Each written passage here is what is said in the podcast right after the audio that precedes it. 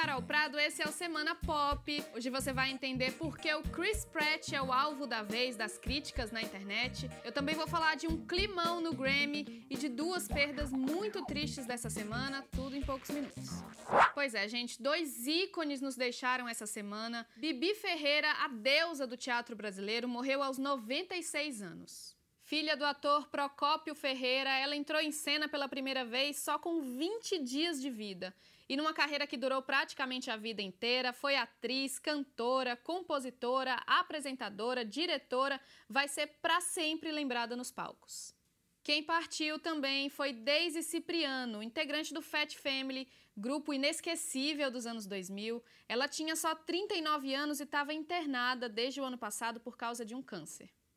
E o alvo da vez das críticas na internet é o ator Chris Pratt. O pessoal não gostou de saber que ele frequenta uma igreja considerada anti-LGBT.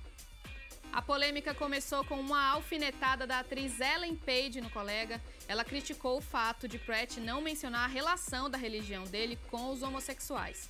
Ficou aquele climão, é claro, mas Pratt se justificou nas redes, disse que sua igreja abre as portas para todo mundo, mas que de qualquer forma ele não é definido por nenhuma religião e que acredita que todo mundo tem direito de amar quem quiser, ainda bem.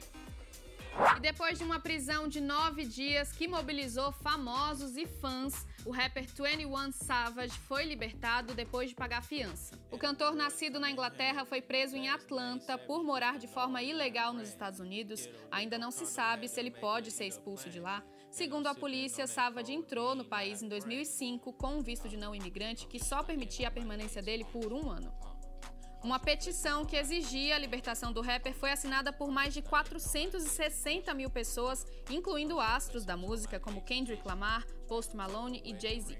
O cantor tinha até sido indicado ao Grammy, que aconteceu no último domingo, mas não podia ir à cerimônia porque estava preso. Aliás, falando em Grammy, todo mundo viu as vitórias de Childish Gambino, Dua Lipa e Casey Musgraves, uma cantora country, nas categorias principais.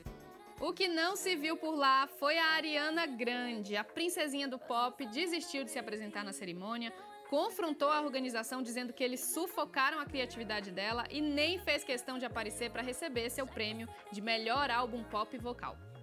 Mas, como a Arianinha é afrontosa, ela se produziu inteira, como se fosse para cerimônia, colocou maquiagem, joias, um vestido arrasador e postou tudo no Instagram, é claro, para o Grammy ver o que perdeu.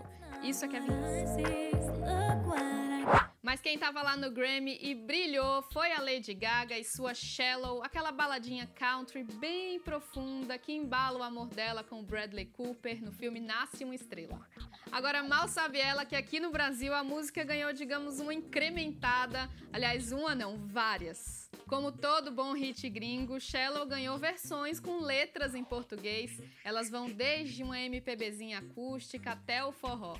No G1 dá pra ouvir todas, eu vou deixar vocês com a minha preferida, No Chão, da banda Desejar. Até mais! Medo da solidão e não perder tudo de bom.